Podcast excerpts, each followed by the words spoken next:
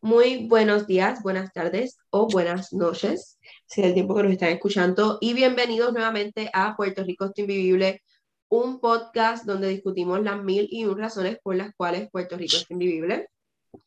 En la tarde de hoy estoy con Alexandra y con Alerian, nuevamente.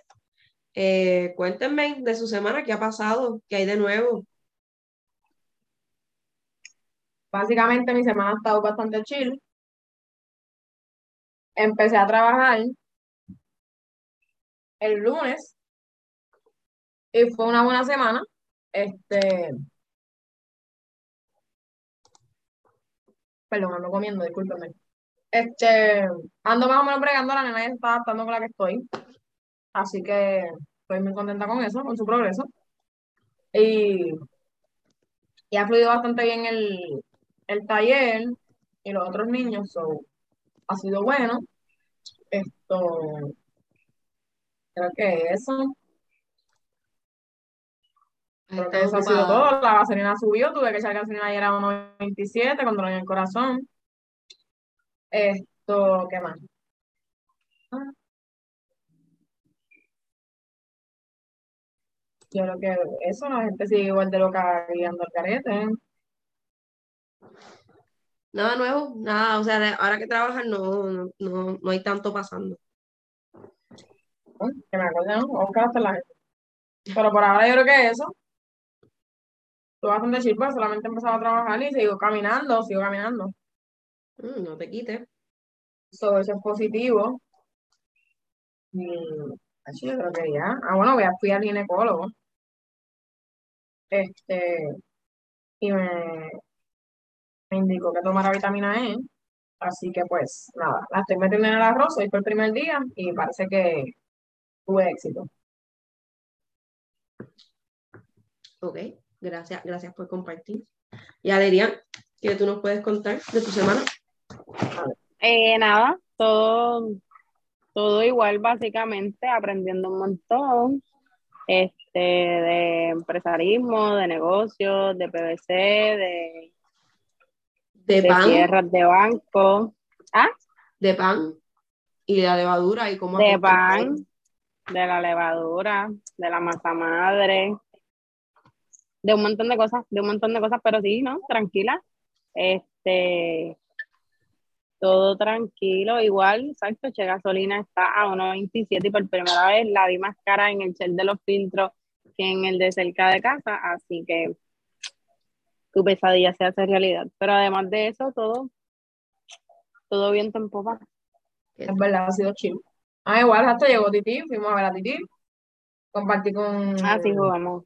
Jugamos dominó allí, tropical, como cualquier fiesta de familia, boricua. Compartí con papi, vi a papi. ah, y el calentón.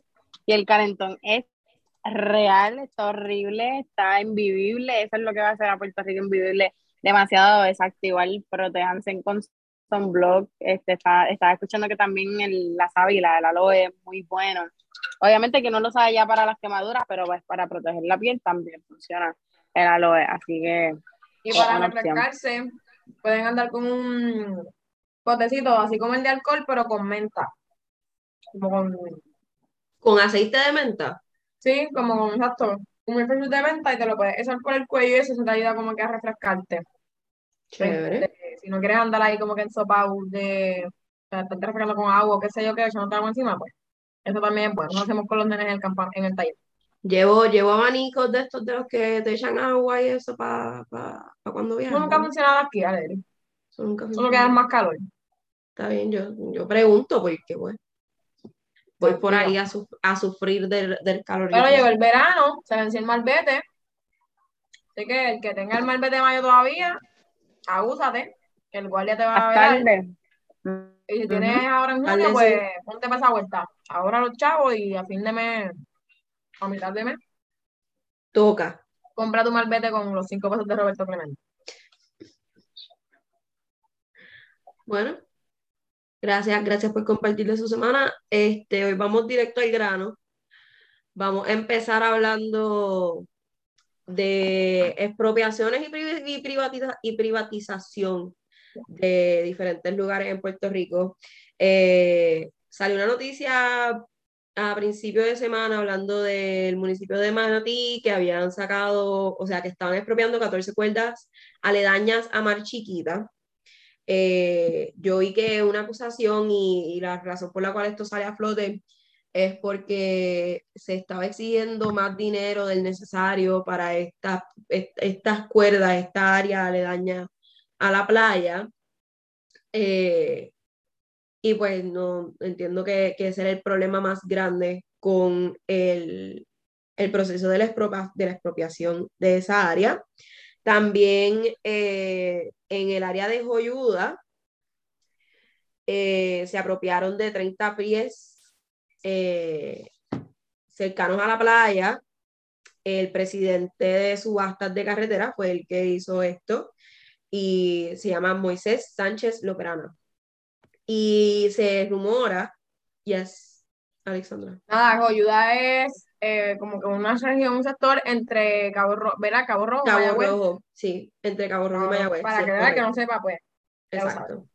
Y pues eh, los rumores son de que la secretaria interina actual del de Departamento de Recursos Naturales está tratando de quitar estos permisos porque pues, estos permisos se otorgan ilegalmente, como pasó con con el área de Salinas. Em, y ella está tratando de que estos permisos pues no se, no se lleven a, a producir, o sea que pues a que no pase lo que pasó en Bahía de Jobos, que la gente se metió y pues montó casas y montó trailer y montó de todo, y están metiendo supuestamente presión desde Fortaleza para que no saque a estas personas de ahí. Y lo triste de esta situación es que son personas, son puertorriqueños que se están apropiando de estos terrenos ilegalmente y son los que están dañando nuestras costas y dañando nuestros recursos naturales. Así que, ¿qué, tienen que opinar sobre esta situación? En verdad está bien fuerte. La semana pasada también hablamos de Puerta Tierra y y de par de cositas, esto no viene de ahora, eh, ¿sabe? No, no está chévere, como que hay que cuidar la isla de todo, o sea, y los sectores y, ¿verdad? Las, áreas que tienen este mucho potencial y los naturales que tenemos, como que no, no siento que es productivo ni, ni que debe estar pasando, punto, como que independientemente, permiso o no permiso, haya pushing o haya presión o no haya presión, pues se está volviendo como una norma súper nefasta y hasta tóxica, porque ahora es como que estamos hunting down cuáles son las áreas que, qué pueblo ahora hay propiedades o trailers o casas o gente ahí porque sí, ¿entiendes? que hay que sacar, es como que... Y, o sea, no, sé si han estado pendientes, pero eh, salió esta semana una noticia de la causa de Anaudi, la casa nudista, de unas fiestas, creo que salió en un reportaje de Fonseca, y la, razón, y la razón por la cual dan con este lugar es porque esta casa está en un área residencial, se está usando para fiestas, se está usando para bodas, la están alquilando como si fuera un join to join o un Airbnb, se la están alquilando un montón de gente. Y la razón por la cual están tratando de sacarlo de ahí, hay un cese de parte del, del, municipio ya en contra de Anaudi para sacarlo de esta propiedad y para que esta propiedad la cierren y paren de hacer estas fiestas. Y ahora pues se envuelve, la ley porque em, el agua, o sea, e, esa área no, tiene alcantarillados, es un área que trabaja con pozomuros como su desagüe. Cuando es un área que no tiene alcantarillado, pues el agua, en vez de salir a, o sea, cuando tú flocheas por la alcantarilla, se va por una tubería debajo de, la, debajo de las carreteras y llega a desembocar al mar o llega a desembocar a cualquier sitio, pues no funciona así. En esta casa, donde hay 100, 150 personas están haciendo estos paris, eh, el agua sale al pozo muro y del pozo muro va directamente a, a, nuestras costas, a nuestro océano, al agua del mar, donde después la gente va y se baña y lo que estaba causando era una, eh, una peste, o sea, bien brutal, en el área costera cercana a esa área residencial. Y de eso es que se empiezan a quejar los residentes, además de pues el tráfico, la gente, el, el bullicio y toda la cosa, y sale este reportaje eh, que pues ya lleva, ya lleva tiempo, pero esta propiedad se conoce desde el 2016 que eh, se está investigando para que después no se haga este tipo de cosas porque no tiene permisos tampoco, no es como un Airbnb que tiene los permisos para alquilarse a la gente, él lo está usando, o sea, esto él lo está haciendo por debajo de la mesa. So, ese es el tipo de cosas que se dan cuando sacan, cuando tratan de utilizar estos terrenos para, para pues la gente apropiarse de las áreas bonitas de la isla. Además sí, localidades, este, ¿cómo se llama eso? ¿De qué? Como específicas, como, ¿cómo se llama eso? Céntrica. Sí, no céntricas, sino como que, que llama la atención, como una localidad bien particular, que o tiene céntrica porque tiene lugares cerca, o simplemente es como que tiene un site bien lindo, como que Sí. O, lo que sea. O tiene acceso a, a, diferentes recursos que, pues, qué sé yo, escuelas, hospitales, todo ese tipo de cosas, que pues la gente quiere tomar, tomar ese beneficio. Pasando a otras noticias, eh, ahora más, más, más, más relacionado a la economía, eh, multaron al Banco Popular porque tenía cuentas vinculadas al régimen venezolano. Eh, al Banco Popular de Puerto Rico se le, se le dio una multa de 225 mil dólares con, con 937. Y eh, esto se da por una ley que firmó Donald Trump en el 2019, donde él prohibía las transacciones en el sistema bancario americano de personas directas o indirectamente relacionadas con el gobierno venezolano. Y pues descubren que hay unas cuentas dentro del Banco Popular con personas que están involucradas con el gobierno y por eso es que sale la, sale la multa. Se entiende que em, Popular tenía cuatro cuentas de dos empleados de bajo nivel del gobierno venezolano, a través de las que se realizaron 337 transacciones con valor de 853.126 dólares informa Noticen. ¿Qué podemos pensar de eso? El Banco Popular y cómo hace su trabajo. En verdad, uno sabe aquí, esto es un, un chanchullo, un negocio y conexiones en los sitios así como que de poder, el municipio, en las empresas grandes, los bancos, todo, no me sorprende que estén en este porolo. Pero, ¿sabes? Tuvo como que súper, a mí fue como que, ey, diablo, ¿qué está pasando aquí? Este, porque hacen estas cosas. Pero, pues, yo supongo que sabes, ellos tienen también sus intereses y sus conexiones y su, su razón, no que justifica, pero pues, como que estas cosas no, no dudo que, pues, they got caught, ¿me entiendes? Pero no es como que... O también pudo haber sido un error, porque, o sea, acuérdate que los empleados que están abriendo estas cuentas, todo es posible, yo, yo doy el beneficio de la duda, dirían que tú crees, no hay, no hay posibilidad de que fuera un error de un empleado que llamaron para abrir una cuenta, un e-account, algo así, qué sé yo. Un error de que él hubiera... Que hubieran abierto estas cuentas sin saber que esta ley existía. Ah, bueno, sí, puede, puede pasar. Si no, si no están adiestrados, ¿verdad? Todas las leyes, pues sí. Este, pudo haber sido eso, un error. O sea, que la persona que permitió el proceder de la cuenta. Lo que pasa es que también hay que ver, pues, qué tipo de transacciones está haciendo la cuenta y de dónde viene la auditoría, si es por la mera localización o si es por porque las transacciones que estaban efectuándose desde la cuenta, pues levantaron sospecha que ahí sería diferente.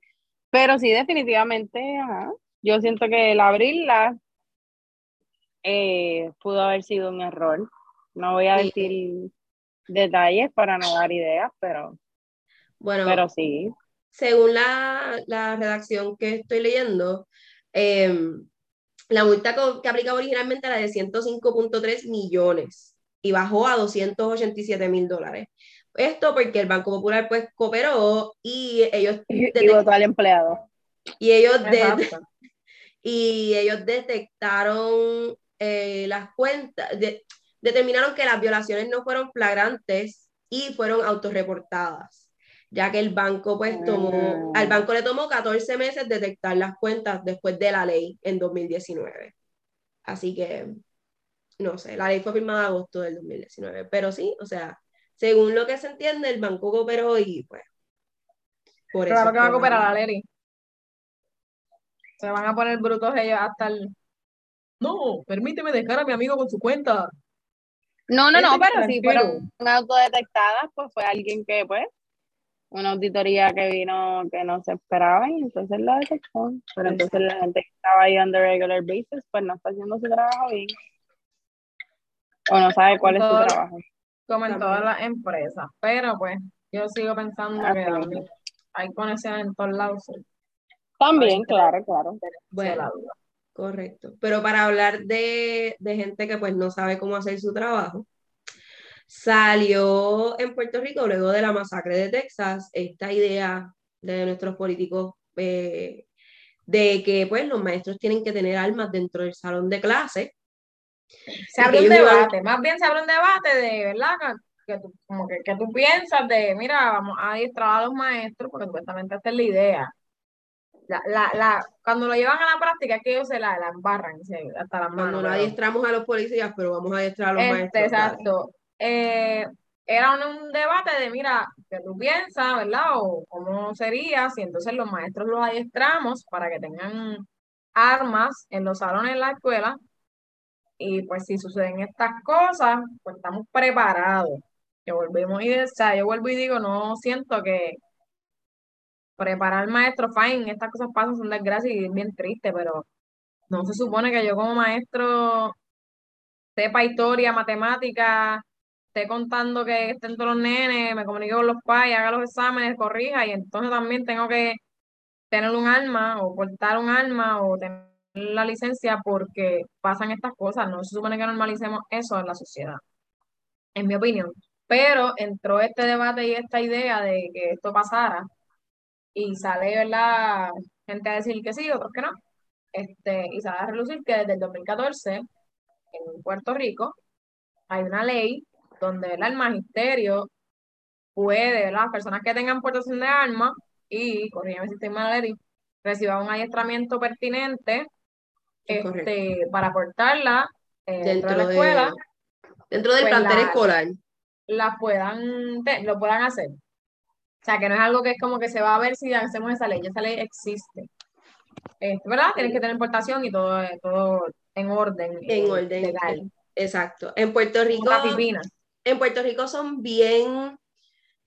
Eh, hay muchas leyes que protegen tanto el plantel escolar como las comunidades escolares, porque yo sé que hay leyes que si tú estás cerca de, entiendo que son no, sé, no sé cuánto es, el, cuánto es la distancia, pero es a cierta distancia, a ciertas millas de un plantel escolar y a ti, por X oye razón, tú, tú vas en el carro y de momento un guardia te para porque te comiste la luz, pero ve que tienes un arma en el carro, tu sentencia o tu multa puede ser mayor porque tenías un arma cerca de un plantel escolar. Por eso es que sé que la ley del 2014 se, se establecen ciertas reglas y ciertos requisitos para que estos maestros puedan tener su arma en el plantel escolar, porque quote unquote, esto tiene que ser una enmienda porque hay una ley que prohíbe las armas dentro del plantel escolar en, en lo que son las leyes del Código Penal de Puerto Rico. Ahora, lo que sí, pues, preocupa de esto es pues que estén básicamente poniendo la seguridad de los niños en manos de los maestros aún más de lo que se ponen, como que como, o sea, los maestros ya tienen esa responsabilidad, es parte de, de su trabajo, tú estar pendiente de que los niños, esas ocho horas que están dentro de, la escuela, pues estén eh, sanos y salvos. Pero pues esto les, complica un, poco más, es mi opinión, en cuanto al debate sobre las armas en las escuelas. Como que tú no sabes si tienes un niño que pues quiera atentar en contra de otro y vaya a tu escritorio y saque el arma. O sea, tú no tienes, por más que tú la pongas bajo seguro, bajo llave, como sea, las cosas pasan. Y Puerto Rico no es un país donde se ve eh, esta tendencia de los mass shootings como pasa aquí en los Estados Unidos, por muchas razones, pero the main two es es una cultura diferente, aquí las personas están obsesionadas con las armas, aquí los debates de armas se dan a diario. Y número dos, eh, la situación económica. Aquí un niño eh, puede empezar a trabajar a los 13, maybe 14, 16 años, con permiso de los padres, y empieza ganando 10, 12 dólares la hora. Y si tú empiezas a ganar 10, 12, 12 dólares la hora, qué sé yo, a los 14 o a los 16, ya a los 18 tienes los 800 o 600 pesos para comprarte un arma, para comprarte, para ir a Walmart y comprarte la pistola. También está eso, la accesibilidad. En Puerto Rico las armas no se venden en todos sitios como se venden aquí. Aquí tú vas a Walmart, tú vas a cualquier armería, tú entras y la compras. Mientras que pues, en Puerto Rico tú tienes que ir a ciertos lugares para poder comprar un arma y no hay mucho flujo de armas auto, de armas de, de, assault rifles, que son las armas que se utilizan en este tipo de mass shooting, que en Puerto Rico se le conocen como las automáticas.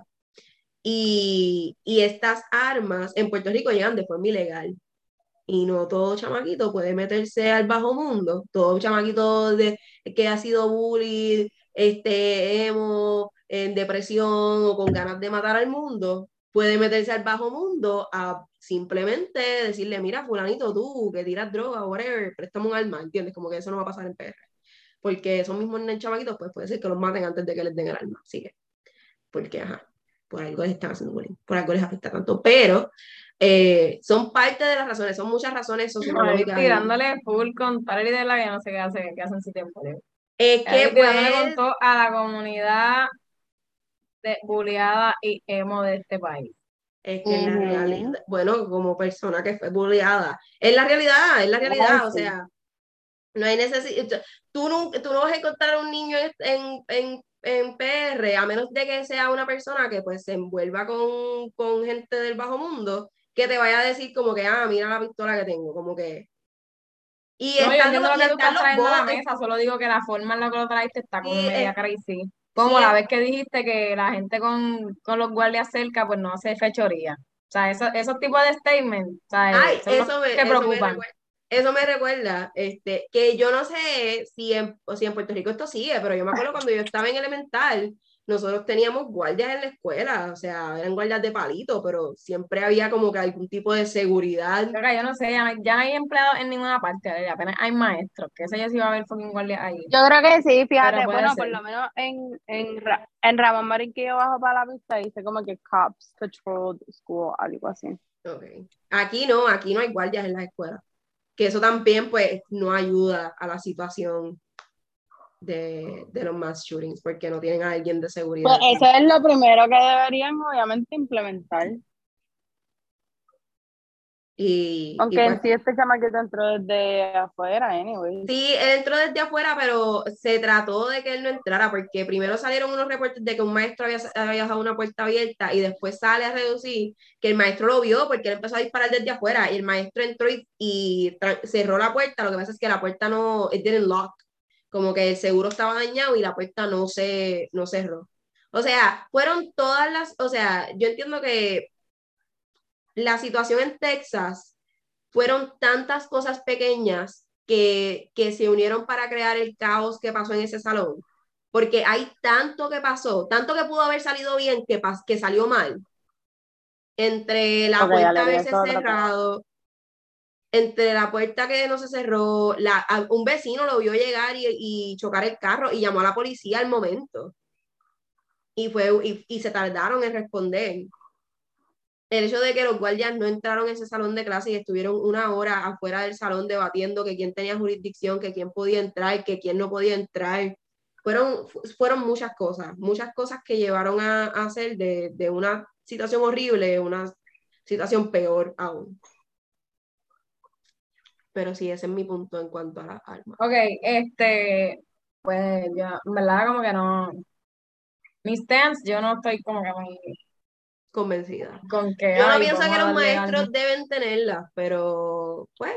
Eh, obviamente, como dije la otra vez, espero que esto no se vuelva una norma aquí. Este, y deje de ser una norma ya, porque es como que, ajá, no es que lo quiero, no es que lo quiera allá y no lo quiera aquí, es como que no quiero en ninguna parte. Está súper mal y está súper Este, así que pues nada. Déjennos saber qué ustedes piensan, qué ustedes creen. Hay mucha gente que está ahora mismo como que, ay, que anda alarmado, como que no siento que sea una solución todavía, como que se supone que el mundo no esté tan loco como para que tú Y recuerden, ok, hay dos cosas que quiero que recuerden. Una, las leyes en Puerto Rico establecen que este, si, tú, si una persona te agrede a ti en la calle, en tu casa, donde sea, tú tienes derecho a defenderte, sí, pero tú tienes que defenderte con una manera de fuerza igual o menor a la que ellos te están atacando. Es decir, si a ti te meten un puño, tú no puedes sacar un bate, tú tienes que sacar otro puño. Si, tú, si a ti te sacan un bate, tú no puedes sacar una pistola, porque entonces tú estás en lo erróneo. A ti te pueden acusar por crearle daños a esta persona que entró a tu casa a robarte. Así que tengan eso bien consciente, personas que nos escuchan. Y número dos, lo otro que quería eh, comentarles es que este debate de las armas eh, se está, está siendo impulsado por una persona que quiere que las leyes cambien para aprovecharse él sobre esto.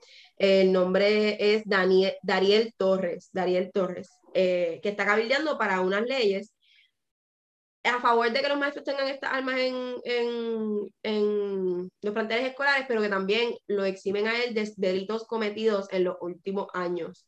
Además de eso, eh, tienen que pensar en que, pues, si mientras más acceso a las armas tengamos en PR, pues peor se pone la situación criminal, porque ya de por sí en Puerto Rico la situación criminal es, con, es entre gente armada y pues está, está par de complicado. Está par de complicado. Para move on, Alexandra, ¿qué nos puedes contar de Manuel Fernos? Ah, Manuel Fernández. Esa noticia en verdad ya me tenía harta, porque abuelo, no sé si saben, pero abuelo, nuestro abuelo eh, no escucha el televisor a un volumen regular, así que lo escucha a 1012 el volumen. Así que tú te enteras de todo aunque no quieras. O sea, aunque te quieras enajenar, aunque no quieras escuchar Looney Tunes, aunque no quieras escuchar a la prédica, aunque no quieras escuchar el dealer de pan caliente con mantequilla, te lo escuchas todo. Así que eh, escuché demasiado en la, o sea, parece que es que no tienen, no tienen contenido, las noticias y todas las veces estaban hablando lo mismo. Y escucho que están diciendo como que ah, el Partido Popular Democrático está bien loco, que se trayendo nombres este, a colación como Manuel Fernós. Este, Manuel Fernós, para el que no sepa, este, era el presidente de la Universidad Interamericana y fue destituido. Este, realmente no sé ni por qué, pero lo voy a, lo voy a validar ahora. Este, y el, en estos días, el alcalde de Juana Díaz, que es igual que tú y yo, o sea, realmente no siento que el alcalde de Juana Díaz tiene un súper, ¿sabes? Como que normal. O sea, no siento que él lo dijo para que se formara todo este caos, ni toda esta, cubrir esta noticia por siete días corridos. Este dice que, que quizás el Partido Popular Democrático debe considerar a Manuel Fernós para la gobernación de dicho partido, para que corra para gobernador en el próximo cuadrenio. Pues le cayeron chinche, un montón de diciendo no, hay otros que dicen que sí, otros que dicen que no. Este, y pues estaban hablando de eso, que en verdad como que cuando lo pienso es como que ¿por qué le están dando tanto foro a esta noticia que fue algo que dijo él que quizás, sea, no era ni tan a pecho, o sea, era como que mira, fulano, quizás Manuel Fernández es su amigo, él lo vio en un sitio, piensa que tiene las capacitaciones para, o tiene los mismos ideales y él pensó que era una buena opción, pero no necesariamente es el caso. Este,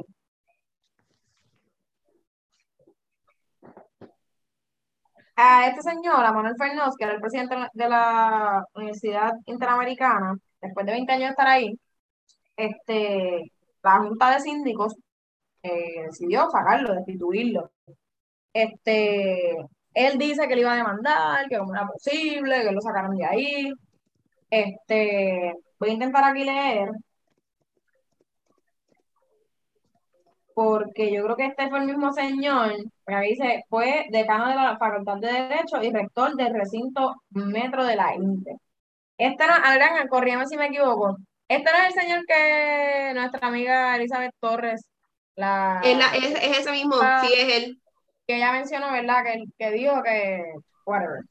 Pues Sí, nada, mismo, básicamente a él, estoy tratando de, de buscar acá que, que por qué lo sacó la Junta de Síndicos. Este, pero exacto, llevaba 20 años más o menos en el mismo cargo, en esa presidencia. So fue como que un shock y él dijo que le iba a demandar y qué sé yo. Y ahora sale esto de que supuestamente el Partido Popular Democrático, que realmente fue el alcalde de Guanadilla, si no me equivoco, dijo que pudiera hacer un buen catch y pues ahí empezó todo este revolú. Pero pues también es la gente que le quiere tirar mierda al Partido Popular, que probablemente son los PNP, quieren venir a como ponerles ahí como que mira, ellos están considerando a fulano que fue sacado de su puesto y que le sé yo rayo. So, en verdad eso, que esta gente como que siempre tienen un chisme, yo no entiendo por qué los políticos no se meten a, a, a dando candela o a no sé todo, a esos programas. Pero eso es lo que quería decir, que en verdad no sé ni por qué, quizás el de Juana Díaz lo dijo, pero veremos qué pasa con eso, si realmente lo consideran o no, y, o si él demanda o qué hace con su vida, que en verdad no creo que ninguna de las dos cosas vaya para ninguno. Bueno, Estoy intentando buscar dónde, qué fue lo que pasó. ¿Qué fue lo que pasó? Bueno, mientras ella busca, yo les voy a dar eh, unas noticias cortas. Estén pendientes a las elecciones en Humacao y Agua Buena, ya que ambos alcaldes pues los sacaron de, los tuvieron que votar, los renunciaron. Las elecciones están pautadas para el domingo 12 de junio, así que si vives en el área de Humacao o en el área de Agua Buena, sal, vota por tu alcalde. Eh, 11 candidatos han levantado la mano para, ocupar estas alcaldías, así que vas a tener de dónde escoger. Y si quieres saber un poco más de ellos, busca, busca información, están, están sus propuestas, entre otras cosas, en, en el internet y puedes entrar al área de, a la página de, Dios mío, el Departamento de Elecciones de Puerto Rico para que puedas saber un poco más. ¿La comisión? sobre la Comisión Estatal de Elecciones, es correcto. Además de eso, hay un posible aumento que viene por ahí para la gasolina, eh, que de dos dólares de cantazo, me duele en el alma, pero eh, ya en Europa se firmó una ley para que Rusia no pueda vender gasolina si es por transporte marítimo que la están llevando a los diferentes pa países europeos. So, ahora mismo solamente dos países, creo que Hungría y un país más, son los que van a estar recibiendo gasolina desde Rusia porque la reciben a través de unos tubos que van por, like, underground. So, el aumento, gente, gente, yo, yo solamente digo que léanse unos libritos de historia sobre la Gran Depresión, eh, aprendan a hacer comiditas baratas, a, a guarden lata, guarden de todo, porque esto se va a poner peor antes de mejorar. Eh, y pues no, no, no sé ni, ni, ni, cómo, ni cómo vamos a salir de esta, pero está apretada. Y por último, eh, quiero de, dejarles saber que pues al fin acusaron al alcalde de Mayagüez, que pues lo, lo, acusan por mal, malversación de fondos públicos y negligencia en el cumplimiento del deber. Y esto lo que significa es que pues va a ser bien difícil probar que él estuvo envuelto en las decisiones que llevaron a que su municipio eh, perdiera 9.8 millones de dólares. El alcalde se llama José Guillermo Rodríguez, le dicen le Guillito, Guillito, le dicen Guillito. Este, y este señor, hay causa para arresto, pero exacto, por la naturaleza de el delito o donde él se erró, pues hay unos tecnicismos que parece que lo van a dejar absuelto, así que no votes por él si, si todavía es candidato. Oh, no necesariamente absuelto del todo, pero no, no tiene que ir a la cárcel. No tiene que ir a la cárcel. Sí, le van a dar un contrato en, en alguna institución gubernamental, probablemente, y ya. No permitan eso, gente. Ahora, Alexandra, dinos, dinos ahí lo que... Mira, pues si tuvieras que lo que dice Noticentro es que él, él, le preguntaron y él dijo que, o sea, que el mismo expresidente de la, de la Universidad Interamericana dijo que él preguntó a la Junta cuál era la causa y que la Junta le dijo que no tenían causa. Pero aquí dicen que trascendió información que apuntaba a una investigación al director ejecutivo de la oficina de Fernos, Dominic Ilormini, quien se encuentra suspendido Este, sin embargo, pues eh, Manuel Fernández lo defendió, dijo que no, que que no había esa investigación, no, como Pierluisi dice que no tienen que investigar así mismo. Este, Of course. pero dice, al parecer el inicio de esta controversia tiene que ver con un posible conflicto de interés de varios miembros de la Junta en un proceso de, li- de licitación y que Fernos llamó la atención. Porque lo que dice es que él hizo lo correcto y él tenía que como que dejar saber eso, como que, o no dejarlo saber. Realmente no dice en ninguna parte qué fue exactamente lo que pasó. Y otra controversia u otra razón puede ser que este, la contratación de la ex gobernadora Wanda Vázquez en un contrato que terminaba el 31 de mayo y del cual Fernos se desligó y dijo que no tenía nada que ver con eso, etcétera, etcétera.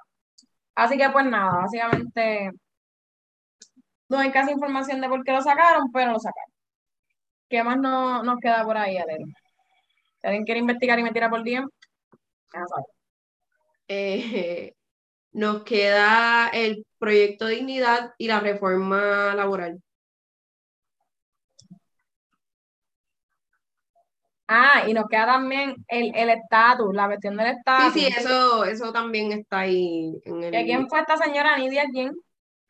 Nidia Velázquez, que es la senadora representante, o sea, es, es una puertorriqueña que está en el Senado de los Estados Unidos, y pues pasó este proyecto Sí, que pidió Eh, que, que trajeran la gente del, del Partido Popular Democrático, que trajeran como que sus opciones de libre asociación, pero que no fuera Estado libre asociado exacto. y Eh, van a haber unas reuniones que no van a ser vistas públicas, pero van a haber unas reuniones en las cuales van a estar dándole la, la oportunidad a ciertos, ciertas personas a participar del borrador que se está proponiendo y sus opiniones eh, para el mismo. El borrador como está ahora mismo, eh, eh, lo que pide un plebiscito que se celebraría el 5 de noviembre del 2023 y daría tres, tres alter- alternati- alternativas. Dios mío, tengo la lengua trabada. Eh, las alternativas son la anexión, independencia o la libre asociación con los Estados Unidos. Y pues la gente tendría que votar. Si ninguna de las tres consigue más del 50%, el 3 de marzo del 2024 se llevaría a cabo una segunda elección con las dos opciones que hubieran obtenido la mayor cantidad de votos en el primer referéndum. Eh, estos plebiscitos pues se van a estar llevando a cabo por la Comisión Estatal de Elecciones, que pues va a tener también a cargo la campaña educativa del electorado, la cual pues sería los anuncios que van a estar tirando por televisión y posters que van a poner en las calles, entre otras cosas, explicándole a la gente pues las repercusiones de cada una de las alternativas. Ahora, algo que no dicen cuando te dan esta noticia es que el borrador establece que de ganar la independencia de Puerto Rico, de ganar la independencia de Puerto Rico, se establece un periodo de 25 años de transición entre la, eh, el ELA y lo que es eh, Puerto Rico está completamente independiente.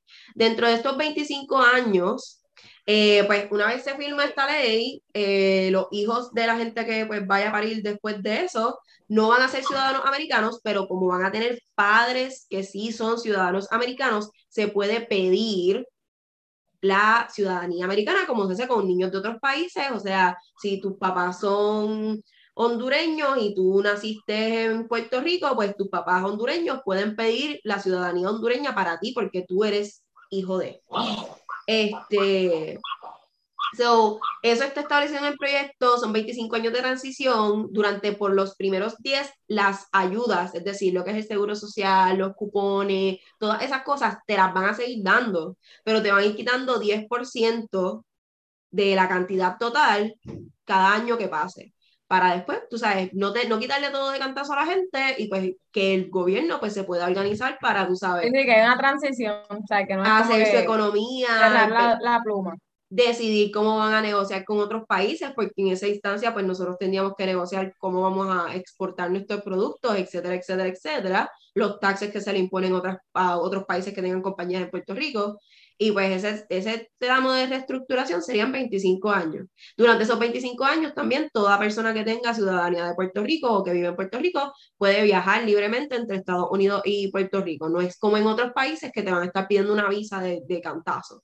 A los 25 años, pues ya se tiene que haber establecido, número uno, que es la ciudadanía puertorriqueña, si vamos a tener como que nuestro propio pasaporte, cómo vamos a funcionar con otros países, etcétera, y también se establecería eh, cómo es que se va a viajar desde Puerto Rico a otros países.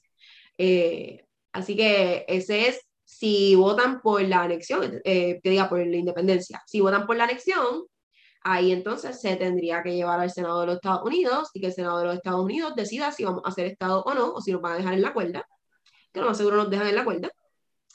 Y la otra opción es el ELA, eh, pues quedarnos como estamos. Así que estén pendientes en noviembre. noviembre pero ya no, ya no tendrías esta, la palabra Estado en el, en el... Exacto, noviembre 2023. Noviembre 2023 es cuando se va a llevar a cabo este referéndum. Vamos a hacer todo lo posible por informar a nuestra gente, Corillo. O sea, traten de sacarle información a todas las personas que ustedes saben que pues nunca votan por este tipo de cosas porque dicen, ah, se va a quedar igual. Vamos a regar la voz porque esto nos puede ayudar un montón en el futuro del país. Sea, sea quedándonos como estamos, pero pues con esa, esa espinita de que pues el otro por ciento fue X o Y, o simplemente pues votando por alguna, algún tipo de, de, decisión definitiva, si somos Estado o si somos independientes, salir del limbo. Eso es lo del lo del estatus. Entonces, vamos ahora a Proyecto de Dignidad y ah, la reforma laboral. La reforma laboral para la empresa privada se aprobó con 24 votos a favor y dos en contra. Los dos votos en contra fueron el de María de Lourdes Santiago y eh, Joan Rodríguez Bebe. Esto pasó en el Senado y esto fue aprobado, entiendo que hoy mismo, sí salió la noticia, hoy junio 3 del 2022. Eh, es el proyecto de la Cámara 1244 que enmienda la Ley de Transformación y Flexibilidad Laboral para restituir y ampliar los derechos laborales aplicables a las y los trabajadores de las empresas privadas. En esta legislación se busca disminuir el, periodo probatorio, que ahora mismo está en nueve meses en todo sitio, porque, ajá, lo que era del mundo.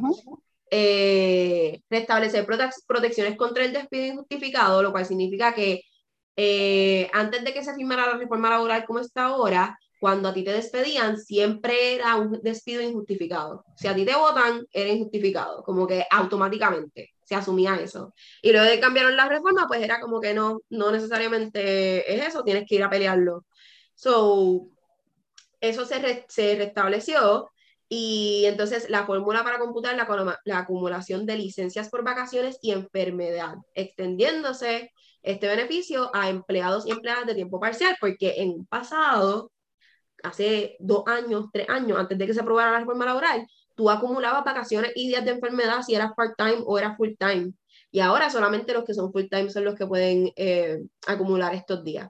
Así que se aprobó con 24 votos el hacer esos cambios. Eh, la medida se aleja sustancialmente de lo aprobado en el proyecto de la Cámara 3 pero aún es importante porque se recuperan estos derechos. Es lo que, pues, expresó Victoria, eh, la senadora de Movimiento, de Movimiento Ciudadana y presidenta de la Comisión de Derechos Humanos, Ana Irma Rivera Lacen, para justificar su voto. ¿Qué tienen que decir sobre eso? En verdad, esa reforma como que no sé ni para qué la hicieron en la eh, literal, lo que hicieron fue revertir esas tres cosas que mencioné, como que la reforma sigue igual. Por eso yo digo, la, la cuando, inició, cuando inició ese proyecto. exacto la reforma Sí, eso fue, eso fue un bollo yo de Rosselló y su gobierno. Nada, la, la presión al empleado, pero ahora que la empleomanía ellas necesitan, porque pues por más que han, entre comillas, aumentado y ahora tienen los mejores beneficios y ahora son los mejores patronos del universo, como que era la gente, exacto, no tienen, no, no sostienen, no tienen la empleomanía, no, no hay una estabilidad. Y pues lo que estamos ofreciendo en realidad no compensa para todo el trabajo que mandan a hacer y lo poco que pagan. Y tuvieron que, tuvieron que, no, y la falta de, de y de comprensión. Y tuvieron que revertir todo, o sea, hasta las horas que tú este, cobrabas para el bono, eh, los años que podías reclamar, como que todo lo que hicieron en esa medida este, inicial, lo tuvieron que cambiar, porque, ajá, o sea, ya... Porque no tiene sentido. Ay, no, no es beneficio para nadie. Y ahora pues- tampoco han arreglado tantísimo, pero no tienes que quitarla. Que no la quisieron, ¿verdad? O sea, no quisieron meter ese proyecto en the first place. Eh, Un el, el portavoz de la mayoría, Javier Aponte Dalmao, expresó pues su apoyo a la medida y manifestó que en este proyecto la aspiración de todos hubiese sido derrogarlo en su totalidad, pero muy lamentablemente las circunstancias dentro de un gobierno compartido no nos hace hacerlo. Ay, sí, qué pena. El bipartidismo no impide todo, menos joder al pueblo. Ay, pero nada, este eh, Rafael Bernabé dijo que si él- de él dependiera, yo ampliaría los derechos, esta medida no hace eso, restablece algunos de los derechos que habían antes del 2017, eh, y pues vamos a, a votar a favor de la medida, no porque nos guste, pero ciertamente tiene algunos elementos positivos y avances. Así que no todo el mundo que votó está, está tú sabes, contento con, con la medida, pero eh, eh, quieren darle algo de beneficios al pueblo porque mejor algo que nada. Básicamente es lo que ellos, con lo que ellos se justifican. Pero creo que eso es todo este, dentro de dentro de, de, de, pues, lo que tenemos para discutir en el día de hoy, así que podemos... Mamita, falta el proyecto de la Ah, Cámara. ya, el proyecto de 693, la que es el de Cámara. la vuelta chulita, que le hemos dado como fue a la lata. Creo que el 693 lo voy a buscar ahora mismo. Que están bien al garete, queriendo obligar a las mujeres violadas a parir, a inducirse un parto prematuro para variar. ¿Sabe cuál es la falta de respeto que ustedes tienen aquí? Voy a buscar eso, hombre. Habla ahí. Alexandra está hablando del proyecto que propone este, la senadora Rodríguez Bebé, ¿sí? No, Elizabeth Hey, es la nueva versión porque eso tuvo que modificar. Sí, porque ella le dieron shutdown, ella le dieron shutdown a la versión inicial, que era la que, la que decía que a las 28 semanas, este, todavía pues, la mujer no podía abortar no matter what, si tuviera algún tipo de percance de salud, no importaba, tenías que tener bebé porque el bebé valía más, pero como ella hizo tan mal trabajo llevando evidencia llevando gente que convenciera a la gente a las vistas públicas, pues eso se cayó y le dijeron, mamita chula, tú no puedes ir por encima de los doctores y ni puedes ser Dios, así que vuelve, vuelve a escribir un proyecto. Y pues aquí viene esta nueva versión.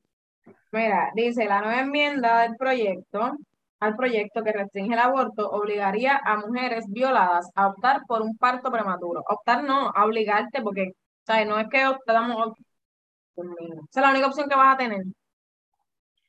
Dice, esto fue ayer, ayer 2 de junio.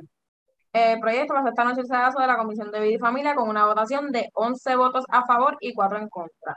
Los cuatro en contra fueron Migdalia González Arroyo del Partido Popular Democrático, María de Lourdes Santiago del Partido Independentista Puertorriqueño, Ana Irma Rivera del Movimiento Victoria Ciudadana y el senador independiente José Vargas Vidal. Este, y hubo otras personas que se, ¿verdad? de votar. Dice, la nueva versión del proyecto 693, circulada por la Comisión de Vida y Familia del Senado, incluye una enmienda que obligaría a una mujer violada, luego de cumplir las 22 semanas de gestación, a optar porque le induzcan un parto prematuro de no cumplir con ciertos criterios médicos. La enmienda fue rechazada de inmediato por la senadora que ya mencioné, que votaron en contra. Este, dice, la nueva versión de la medida está acompañada de un informe positivo de la Comisión de Vida y Familia, que incluye las mismas imágenes que se presentaron en las vistas públicas de fetos de más de 22 semanas y una publicación religiosa.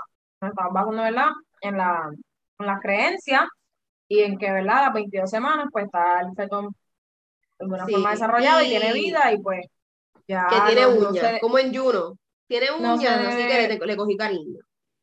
no se debe entonces, ¿verdad?, este, privar de la vida, etcétera, etcétera. Mira, mi, Ajá.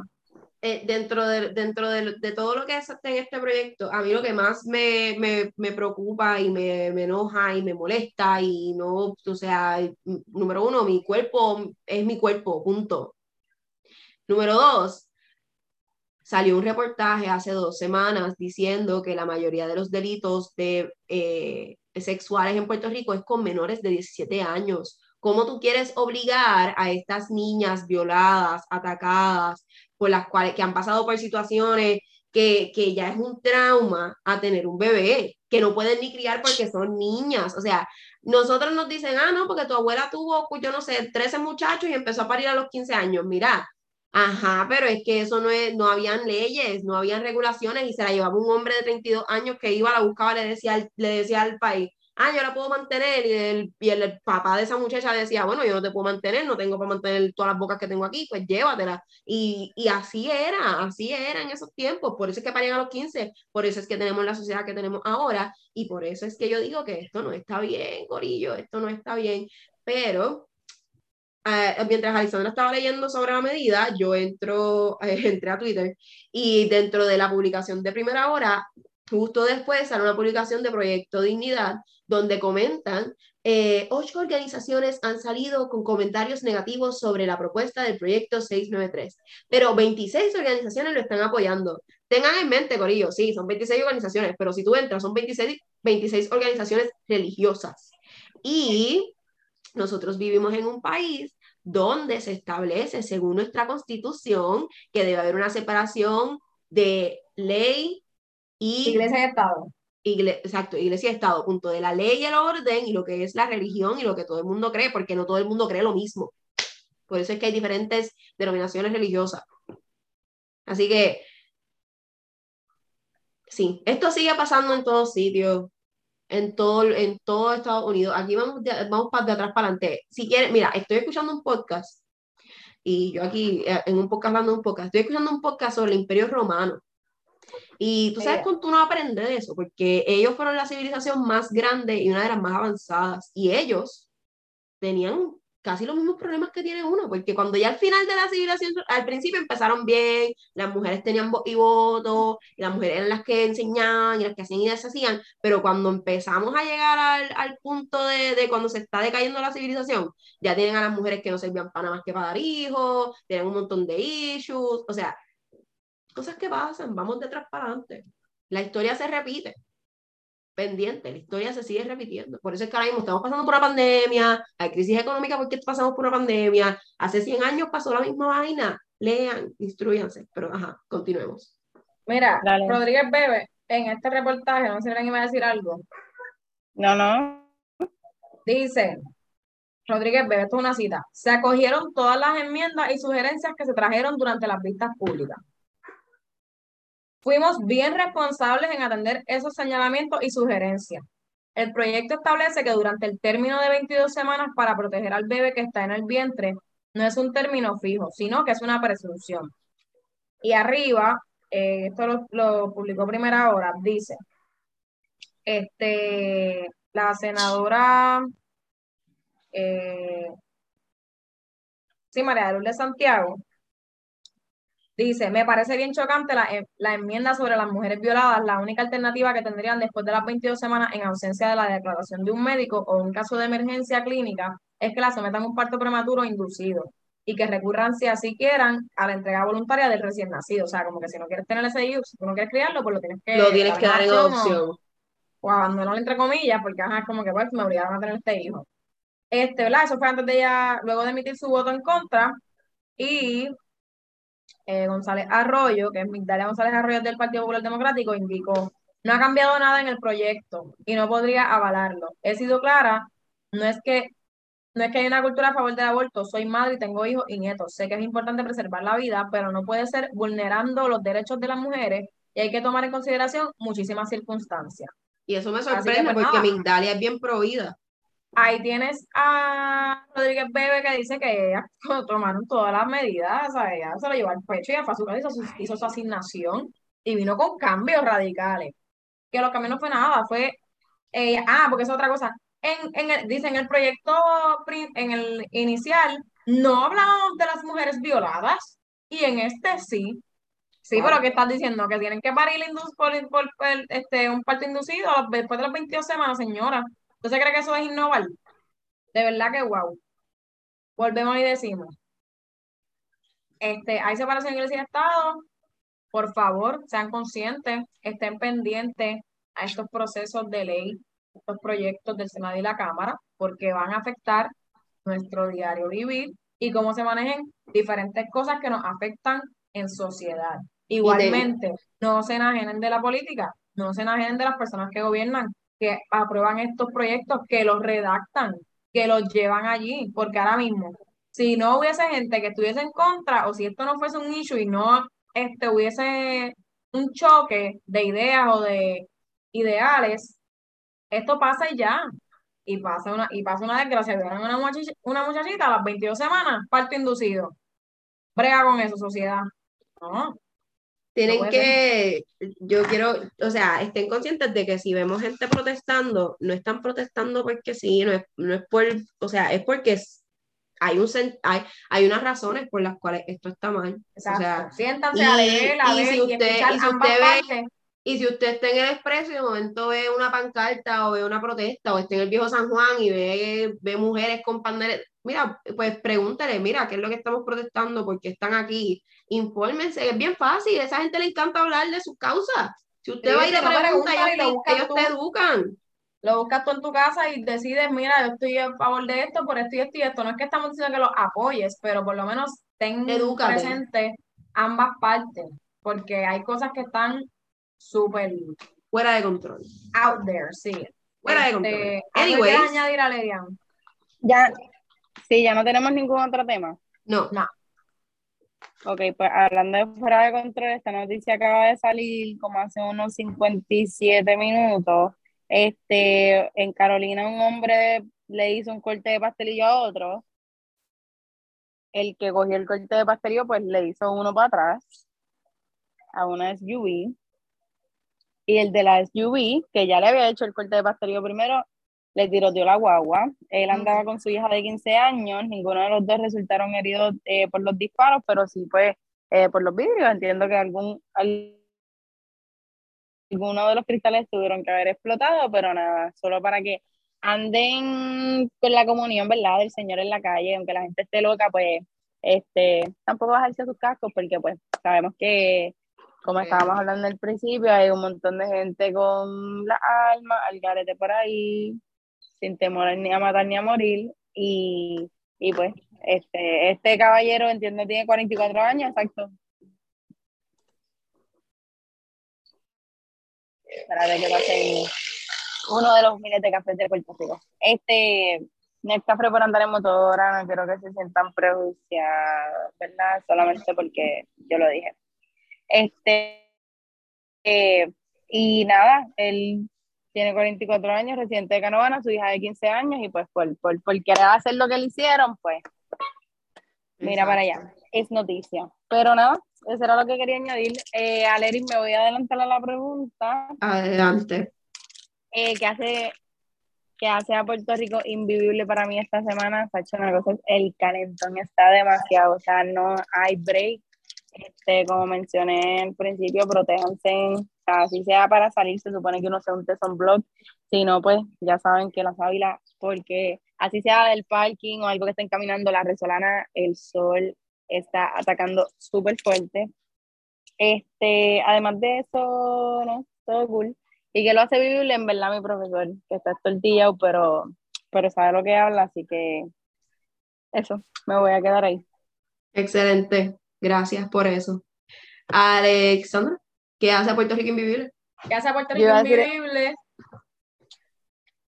No, iba a decir, esto es mi panty, pero no era mi panty. La gasolina que está aumentando. Y los boquetes, Corillo. Yo tengo que, o sea, es fácil esquivar más de 40 boquetes de camino de mi casa al centro donde estoy trabajando ahora en verano.